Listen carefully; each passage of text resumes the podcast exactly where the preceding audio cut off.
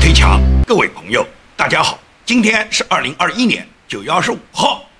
在评论今天关于孟晚舟人质交易事件之前，我首先呢要带大家重温一下川普总统去年在大选之前啊说过的一句话，也就是拜登赢就是中国赢。那么这句话，我想在孟晚舟这件事上得到了最大的体现。我在准备这期节目的时候呢，孟晚舟和加拿大两个人质康明凯和斯瓦夫呢，都还在分别飞往中国和加拿大的飞机上面。他们目前来讲还没有到达，但是在他们出发之前所发生的所有事件，是我们今天呢节目里面评述的主要论点。也就是呢，本来我们大家都以为是一个对孟晚舟的公正的司法审判，结果呢是赤裸裸的背后的交易，是他们一个。早就安排好的，就是美国和中国以及加拿大他们在桌子底下商量好的一个人质交换嘛。那么最终人质交换就成功了，也就是在孟晚舟他本人被美国法庭愿意释放他，可以立即回到中国。这个释放令发出之后，那么中国呢也按照原来他们早就商量好的计划，把两个加拿大的人质康明凯和斯巴夫呢送给了加拿大，也就是他们也在飞往加拿大的飞机上面了。这就是赤裸裸的交易啊！实际上就是向绑匪、向绑票的绑匪屈服，同魔鬼做交易嘛，是人类文明的耻辱嘛！孟晚舟明摆着是触犯了美国法律的罪犯，而康明凯和斯帕佛是无辜的公民，他们两个人理应获得自由，也就是西方民主阵营应该下力气去营救这两个无辜的公民。现在西方阵营没有这样去做。美国反而是变成什么？以牺牲西方法律增援的代价，最终用交换绑票人质的方法来获得了加拿大两个人质的获释。那么这只可能是满足绑匪无耻勒索的要求啊！这下子中共就尝到了绑票的这个甜头啊！以后中共认为谁家触犯了他的利益，他就抓人哇！也就是美国、加拿大会这样，欧盟的其他民主发达国家，中共也会这样。中共他动不动就抓你们国家，抓了人质用人质来要挟。勒索你们，最终达到中共的目的吗？这不是赤裸裸的绑匪吗？那么也就是中共他通过这一次两个人质跟孟晚舟交换成功的这件事，中共尝到了甜头以后，中共他这个战狼外交就更要这样讲：中国人民不吃你这一套，但是美国人反而吃我们中国人这一套。也就是怎么呢？本来孟晚舟明确的是电信欺诈、银行欺诈。这个罪行，无论是美国法官掌握的各种证据，美国司法部门掌握的各种证据，还是加拿大司法部门掌握的各种证据，都完全坐实了孟晚舟他电信欺诈和银行欺诈他这个罪行存在。本来是完全按照美国的法律，按照加拿大的法律，他是按照引渡条例以后，然后顺利的引渡到美国，然后在美国受审的。但是最终就是拜登跟中共在桌面底下进行了他们的交易。所以说，川普说过。拜登赢就是中国赢，也就是拜登今天所做的一切都是为了迎合中共。唐娟一个共产党的军官，他以签证欺诈的方式混到美国，同时被抓的有五个共军的军官。但是拜登上台以后，马上就把他们放掉了。川普抓，拜登放。孟晚舟更是这样，孟晚舟电信欺诈、银行欺诈的罪行是完全坐实成立的。川普抓，但是拜登放，也就是。对于拜登来讲，他完全就是按照习近平的要求，按照习近平的指示来办嘛。拜登是什么美国总统啊？拜登就是习近平派到美国来掌管美国的资源，然后跟中共勾兑、跟中共合作的这么一个无耻烂人，是出卖美国民主利益的人。所以说，到了这时候，川普总统讲的拜登赢就是中国赢，你难道不认为川普他是斩钉截铁给了你这个结论吗？你还怀疑这个结论吗？你回头看看孟晚舟这个事件从抓到放的整个过程。中共也好，华为也好，包括孟晚舟本人也好，都表现出那种高度的自信，始终认为他们一定是有手段能够战胜西方的。那么如何战胜？当然是首先要把川普挤出白宫了。川普被挤出白宫以后，中共就展示了他们自己的底气，知道自己的代理人已经一步步控制了西方，不光是美国，是以美国为首的西方所有的国家，可以讲中共他都能够控制他们。这就如同中共当年在延安一样，他已经完全掌握了美国的动态，了解了美国民主党，了解了美国杜鲁门的想法，所以在整个国共内战时候，中共他有制胜的把握。原因不是他那几个土八路，靠他土八路的这个战力，靠他土八路的那种打仗的本事啊能够打败美式装备的国军，而是什么？大量的间谍，大量的无间道已经布满了国军内部。中共有绝对的本事，能够渗透到国军里面，能够在国军里面搞到他们制胜的情报，通过情报，最终也就是打胜了这个国共内战。因为潜伏的力量完全胜于战场上的对垒，所以说呢，我们对西方国家可以讲幻想了几十年，我们真不知道他们堕落得如此之快。西方虽然有自由民主，也有法治，但不仁不义现在已经成为他们严重的政治流行病。所有这一切实际上都是在桌子底下勾兑的交易，也就是本来让我们满心以为美国会对孟晚舟是一个公正的司法审判，等待着这个漫长的司法程序最终走完所有的程序以后，孟晚舟可以引渡到美国，由美国对他进行审判以后，孟晚舟选择跟美国做污点证人，把所有华为在全球所做。的各种肮脏的事透露给美国，然后美国掌握了这些机密以后，对华为一网打尽。但是这一切不是完全泡汤了吗？也就是最终就是拜登派出司法部的人跟中共勾兑，勾兑的结果也就是大家一种交易，最终就是大家进行人质交换。而这种人质交换是中共他自己赤裸裸的绑架了人质以后，然后以这种人质勒索。要求你把人质放回来，也就是你放回来，我们就不撕票。最终就是我们大家人质交换达到了中共丑恶的目的。以后跟中共发生任何利益冲突，中共都可以绑人。绑完人了以后，你把我的利益满足了，我把人就放给你。中共不就是这样干吗？因为美国都能满足中共绑人质的这种计谋，那么你说西方其他国家哪一个国家不能这样去做呢？这一切都是拜登和习近平他们在桌子底下的勾兑，是世界文明史上的丑闻。川普他过去说过是拜登赢就是中国赢，现在你亲眼看到了，美国拜登、加拿大特鲁多和中共习近平当着全世界面。打了西方民主法治的脸嘛？还有什么比这种人质外交更无耻的操作呢？他们事先约定好，然后演戏给全世界看。什么司法部指定纽约一个法庭，在纽约的布鲁克林，这个法庭昨天下午开庭，走过场搞这么一个仪式，让孟晚舟在这个法庭上以视频方式出面，然后表示他认可司法部给他的这个协议。协议的内容我们在后面去讲，也就是这个协议，也就是世界上孟晚舟全知道，组织上全知道，中共全部勾兑好，要求孟晚舟别废话，同意这个协议，同意这个协议，签署这个协议以后，然后就把你放掉，你就回国。中共早就派好专机等在了温哥华，所以说最终新华社的这个公告上面就写清楚，是中国政府派出了专机在温哥华把孟晚舟接回来的。孟晚舟这个表演以后，也就是在法庭上签署这些协议以后，然后孟晚舟连衣服都没有换，直接从加拿大的法庭外面，在法院外面搞了一个简单的记者招待会，说了一个简单的声明，去感谢了祖国，感谢了人民，感谢了他热爱的党。然后党国派出来的各种特工也好，军警也好，大使馆的高级官员也好，陪同的孟晚舟连衣服都没有换，穿的还是他进法庭的那身衣服，就去了温哥华机场。然后这个机场就搭乘中国政府派出来的包机，是一个七七七三百的波音飞机，是这个型号。然后这个飞机呢就飞往中国，而且飞往中国选择的线路呢没有走通常的，就是美国它整个西海岸通常的往亚洲、往太平洋方向飞的这个航线，它是选择了从。加拿大温哥华往北飞，往北极圈飞，就是在往北飞了以后，通过北面再往东面飞，最终就是绕过美国的这个航空管制区域。按照小粉红的解释，就是担心美国出幺蛾子，在空中以这个飞机违反航空条例为名，最终把这个飞机拦截，或者是把它打下来了。这完全就是小人之心度君子之腹啊！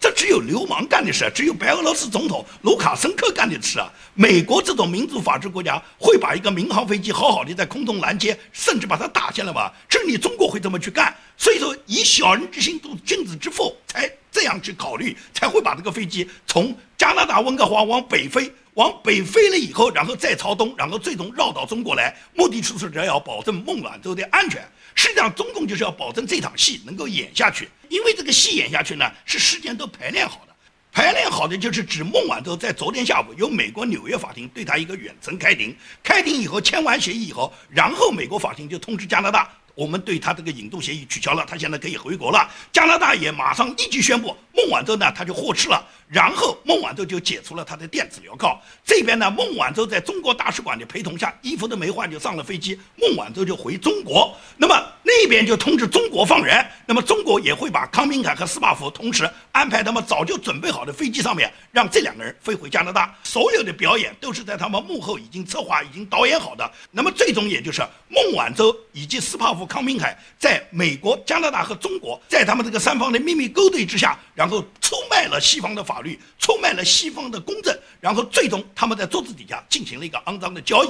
所以说呢，孟晚舟呢就这样呢回到中国了。当然了，中国一定是把孟晚舟包装成反美的英雄了。所以说，在孟晚舟上了飞机，目前还在这个飞行途中，还没有到达中国，还没有落地之前，中国呢现在已经开始欢呼雀跃，很多小粉红在网络上面已经留下了孟晚舟回国他们激动的滚烫的泪水。我就不知道这些小粉红你激动在哪里？人家孟晚舟的国籍在加拿大，她的丈夫和她的孩子都在加拿大。一个加拿大女人到中国，她不是回国，她是出国。我搞不懂中国的这些小粉红对一个加拿大人回到中国，他们会如此的欢呼雀跃。他有七本护照，你有哪一本啊？很多小粉红可能连护照什么样子都没有看过。孟晚舟他激动的动不动是他以祖国为傲，以华为为傲，他爱党爱国。孟晚舟，你有本事一下飞机就宣布你注销了你所有的七本护照，你从此以后就住在中国，再也不回去。你以祖国为傲，你就跟你的祖国一刻都不分离。如果你这样做，那些感动的小粉红他们流的那些泪水，多少你孟晚舟还拿出一点真诚，就怕你自己所谓为祖国为傲的这种语言，也不过是你的装逼。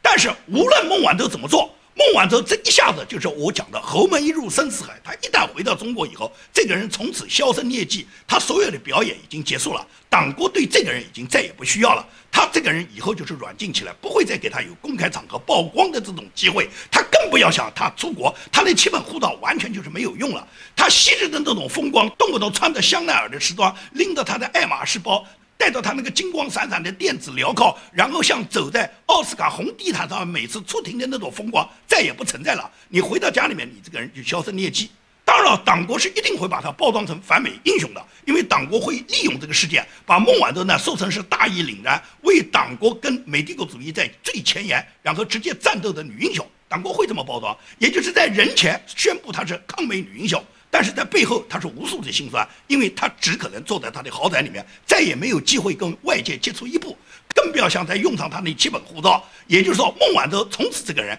在他整个华为事件，党国把这场戏演完以后，他这个人就成为一个弃子，从此打入冷宫。也就是国内的小粉红非常嗨呢，是主要呢，就是国内的官媒呢，他不断的去喧嚣孟晚舟这件事，说是孟晚舟没有认罪的情况下，孟晚舟大义凛然，最终美国不得不释放他，因为我们是持有正义的嘛，美帝国主义怕我们了嘛？我们战胜了美帝国主义嘛。那么孟晚舟究竟有没有认罪呢？孟晚舟他跟美国司法部签订的协议内容是什么呢？我告诉大家，一共是五条协议，这个是根据网络上面公开发布的这个协议内容。第一个就是孟晚舟如果遵守美国司法部给出的条件，美国会在四年内不起诉孟晚舟。这个四年内是指孟晚舟被抓捕的那一天，也就是二零一八年十二月一号算起。那么四年以后，也就是到明年二零二二年十二月一号，也就是到这一天，司法部可以宣布对孟晚舟撤诉。这个前提是指孟晚舟遵守跟司法部所有议定的条件。那这些条件很多没有公布，究竟什么条件，只有孟晚舟心里面清楚。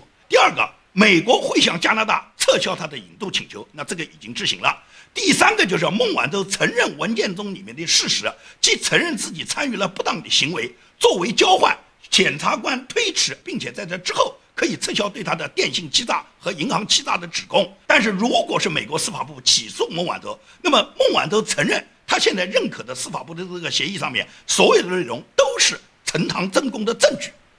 第四条，也就是孟晚舟和他的律师不可以对文件中的事实再次提出异议，或者是暗示孟晚舟他是被迫签署这个协议的。第五条，也就是孟晚舟不得反诉美国。这就是整个司法部跟孟晚舟签署的协议的主要内容。这个里面有一些模糊的内容，也就是说孟晚舟必须遵守美国的条件，哪些条件没有公布。那么毫无疑问来讲，让我们知道孟晚舟他自己口口声声的不认罪，并不是孟晚舟真的不认罪。很多美国的专家呢都解释呢，就说是孟晚舟这个实际上是认罪的。那么究竟认罪没认罪呢？说好的认罪和罚款呢？认不认罪？美国现在都想放他，也就是不管认罪也好，罚款也好，最终美国都不需要这个罚款，也不需要他认不认罪，最终就是放他。美国有很多专家出来解释说，孟晚舟承认自己的不当行为就是认罪，这个呢只是美国司法部呢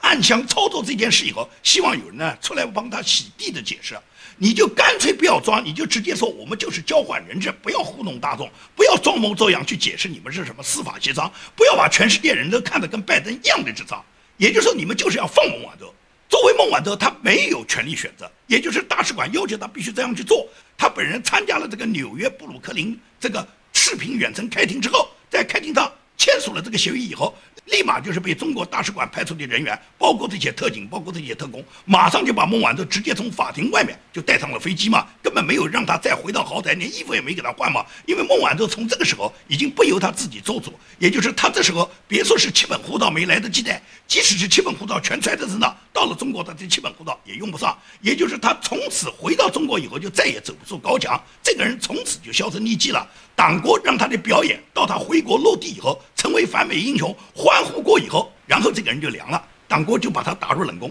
再也没有必要去提起孟晚舟的事情，因为跟孟晚舟的这个交易，中共已经结束了。而两个无辜的人质，他们现在在飞回加拿大的路上，他们蒙受了一千多天的烟雨，被中共无数的肉体折磨，被中共无数的残酷精神迫害，他们莫名其妙就成了人质，然后最终他们也莫名其妙得到了释放。纵观整个孟晚舟这个暗箱操作的这件事，我们来关注这三个国家。这三个国家里面互有得失。我个人的评判就是，中国是百分之百取得了胜利，也就是孟晚舟实际上从二零一八年十二月一号被抓的那天起。他一天苦也没吃嘛，他住在豪宅里面嘛，穿的是绫罗绸缎，吃的是锦衣玉食，动不动发到朋友圈与祖国为傲。那些战狼们天天骂着美国，小粉红每天用孟晚舟的爱国情怀来激励自己，激励自己甘当韭菜。最终，孟晚舟这件事在中共的这个演绎下，变成了于国于民都是中共完胜。然后最后，孟晚舟的释放。中共又再一次向韭菜们宣告：离开了祖国，你什么都不是，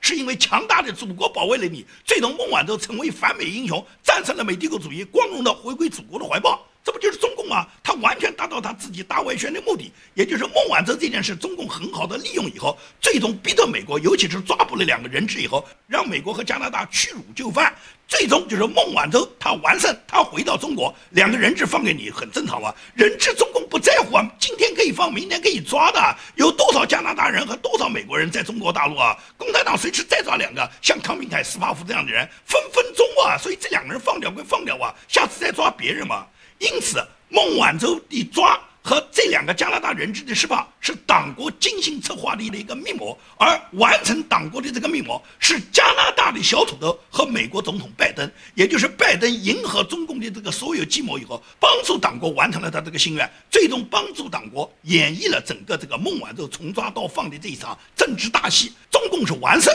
而美国呢？美国我认为是百分之百的失败。除了得到孟晚舟签署的协议，表示认可美国掌握他欺诈银行的证据之外，别的什么都没有。因为呢，孟晚舟欺诈银行、电信欺诈也好，银行欺诈也好，证据是确凿如山的。孟晚舟承不承认这些证据都能够证明孟晚舟就是有罪的。所以说，现在让孟晚舟签署一个美国掌握的欺诈银行的证据，唯独就是能证明，就是当时抓捕他，你抓捕孟晚舟、引渡孟晚舟，你们做出这种决定没有错。除了这个之外，什么也没有收获到。既没有获得孟晚舟丝毫的口供，争取孟晚舟跟美国情报部门的合作，拿到华为在全球所有干的肮脏事情的任何的证据，没有通过孟晚舟能够掌握华为替中共海外布局的任何的证据，也没有获得一分钱的罚款来补偿，因为华为帮助伊朗给美国带来的损失。因为抓捕了孟晚舟，让加拿大赔偿了两个人之后，给西方各个国家带来的阴影。因为从此以后，你美国再想通过第三方和你签约的这些国家，通过他们再抓中国人，那那个国家都会考虑我们能不能帮助美国抓这个人去引渡给美国，因为很有可能我们国家的人就被中国抓了。也就是人质的事件在中国这个流氓国家只会重复不断的上演。所以说，美国给中国创造了这么一个机会以后，尤其是中国通过人质外交最终胜利和成功以后，今后美国如果再再想抓捕中共的要人，无论那个人在西方哪个发达国家，别的国家还敢不敢这样去做？别的国家跟美国的引渡合作还能不能够成功？人家还能不能像这一次加拿大一样，也再次付出多少人质的代价？然后由你美国来操作，最终就是你把抓的人放了，然后我那两个人质被无辜的关押一千多天以后再回来。所以说，美国认为是百分之百的输，是完败。那么加拿大呢？加拿大是百分之百的被耍了，莫名其妙两个人就被抓了。暗无天日的被关押了一千多天，有一个毒贩叫谢伦伯格，谢伦伯格是有罪，这个人是劣迹斑斑。但是，一开始中国一审法院对他的一审审判只是判了十五年啊，是因为孟晚舟事情发生了以后，中共为了教训加拿大，马上就把谢伦伯格拉出来，把他加到死刑啊。也就是加拿大莫名其妙，他本来一个毒贩只是十五年的，现在变成了死刑，而贸易上呢被中共大量的报复。大量的产品订单被取消，小土豆夹在中间呢是根本就是夹板器，因为跟中共呢不敢谈，跟美国呢是没得谈，最终呢是被拜登卖掉。虽然两个人质被放回来了，但是他们无辜关押这么一千多天，受到酷刑折磨和中共毁坏他们的名誉的这个损失，谁来补嘛？因为中共说他们是危害中共国家安全嘛，说他们是刺探中国的情报，是给他们安上了非常丑恶的这个名声的嘛。那么给他们的人身伤害和他们的名誉受损，谁来给他们补偿呢？中共出钱补偿吗？还是拜登出钱补偿吗？以后中共再教训小土豆的时候，随便抓加拿大两个人质怎么办？下次美国再发现中共有要人要过境加拿大，要求加拿大再次帮助抓捕、进行引渡，加拿大还敢不敢做？所以说，我觉得加拿大完全是被耍，就是这么一个结果。因此，在整个孟晚舟事件里面，我们可以看到，中国是完胜，中国是最大的受益方，美国是最大的失败方，美国是什么也没得到。而加拿大呢？加拿大是很无辜的赔偿两个的人质被你们耍来耍去以后，最终加拿大也就是既不敢得罪中共，也不敢得罪美国，这两个人回来也是莫名其妙。然后这两个人所受的所有的损失，所有的苦，加拿大都往自己肚子里面咽。他们两人所遭受的各种损失，只能加拿大来给他们赔偿，不就这么简单吗？所以说，你纵观这件事情，你就可以看出。中共的算计是多么的高明，美国是多么的愚蠢，这种愚蠢都发生在拜登所执政的政府上。如果是川普总统在，如果是蓬佩奥在，根本不会是这么一个结果。川普和蓬佩奥他们当时执政期间抓捕孟晚舟，他们就是完全是成竹在胸，一定是通过抓捕孟晚舟，最终能够一举拿到华为所有他侵害西方世界、侵害美国所有罪恶的证据，最终一举消灭华为，通过消灭华为来震慑中共，甚至是消灭中共。所以说，美国本来是这么一个战略布局的大棋，但是拜登来以后，拜登就毁掉这个棋，拜登就把所有川普和蓬佩奥给他打下的良好局面，把它全部毁掉，然后拿到孟晚舟，反而成为他跟中共勾兑的一个棋子，变成他讨好中共、向中共献投名状的一个筹码了。所以说，拜登这种人真的是无耻，这个人在领导美国，只会把美国带上委内瑞拉化，带上南非化，最终把美国这个世界文明灯塔，把它完全的毁灭。在孟晚舟最终由抓到放，也就是这个中美家他们暗箱操作，在他们这个操作孟晚舟出现的最终是人质交换的这个事件之后，除了中美家分别是受益方、受损方和被耍方之外，我觉得最大损害的有两方人士。一个就是全球的正义人士，因为所有期待关注孟晚舟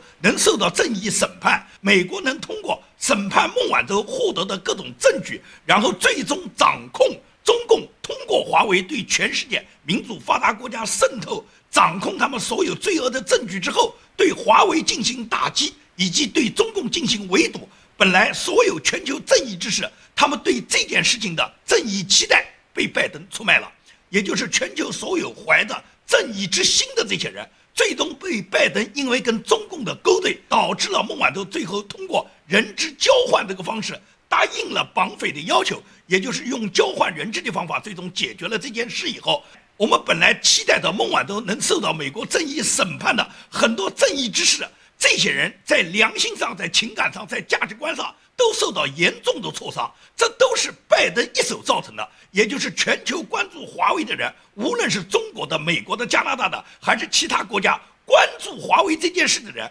期待的孟晚舟能有一个正义审判、受到正义制裁的人，这一部分人他们的心理是受到大大挫伤的。也就是这部分人是相当失望的，包括我建明在内。另外一个呢，我觉得很失望的呢，就是加拿大孟晚舟的律师团队了，他们肯定暗暗叫苦了。本来他们希望孟晚舟这件事情复杂化，这个官司呢最好打个十年二十年，他们也可以赚个十个八个亿的。现在呢，这个中美加政府呢暗箱操作以后呢，最终呢，他们这个赚更多钱的这个美梦呢就失去了。当然，大家都知道这三年多。已经呢给他们赚了非常多的钱了。那么华为有的是钱了，党国有的是钱了，所以他们的律师团队呢，即使少赚一点，他们也认为干了这一票呢，他们也赚的呢心满意足了。而永远被宰割的那些韭菜呢，毫无疑问来讲是最幸福的一批人群。你可以想象，深圳机场那些欢迎孟晚舟回来喊着狂欢口号的那批愤青和小粉红，他们这帮人是多么的激动。我相信，在某一个不久的时刻。狂喊打倒孟晚舟就是卖国贼的人，也一定就是这批人。因为孟晚舟他总有一天被党国，你看孟晚舟现在是反美英雄啊，毫无疑问来讲是把他塑造成反美英雄啊。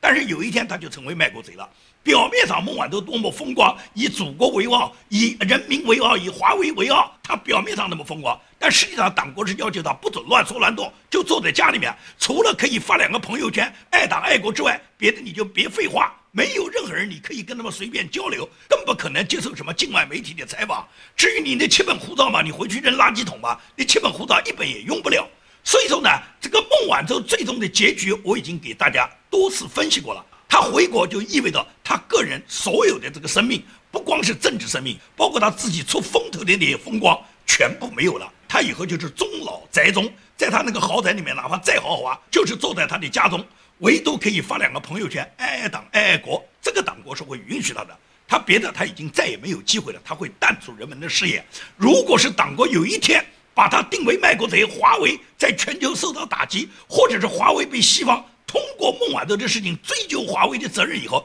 有一天孟晚舟说不准又给党国定为卖国贼了。也就是那个时候，这个所谓昔日的反美英雄，很可能就变成了是卖国贼，是跟美国、是跟美帝国主义勾结的人。所以说呢，孟晚舟的命完全就是什么，在党国的政治下是飘忽不定的，就是一个断了线的风筝，他自己都不知道会飘到哪里去。当然了，在中国永远最幸福的、最快活的，就是这些傻逼嘛，就是这些小粉红到机场欢迎孟晚舟的这批人嘛。傻逼最爱国，这是中国这个古老的国家几千年来培养出来的奴才文化。到了共产党这一朝，已经发展到登峰造极。这些爱国的人呢，已经爱到什么？爱到自己卖身卖血的地步。他们还在爱国，所以说党国有这么一批炮灰，有这个心甘情愿的被割韭菜，而且还帮着党国操着中南海心的人。所以说党国他何愁他战胜不了美帝国主义呢？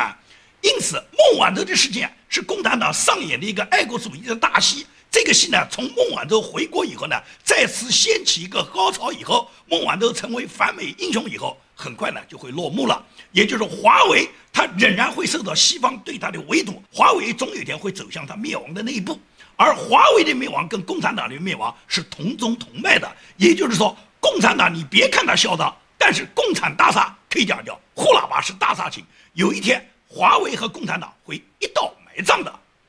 好。今天的节目就跟大家做到这里，谢谢大家。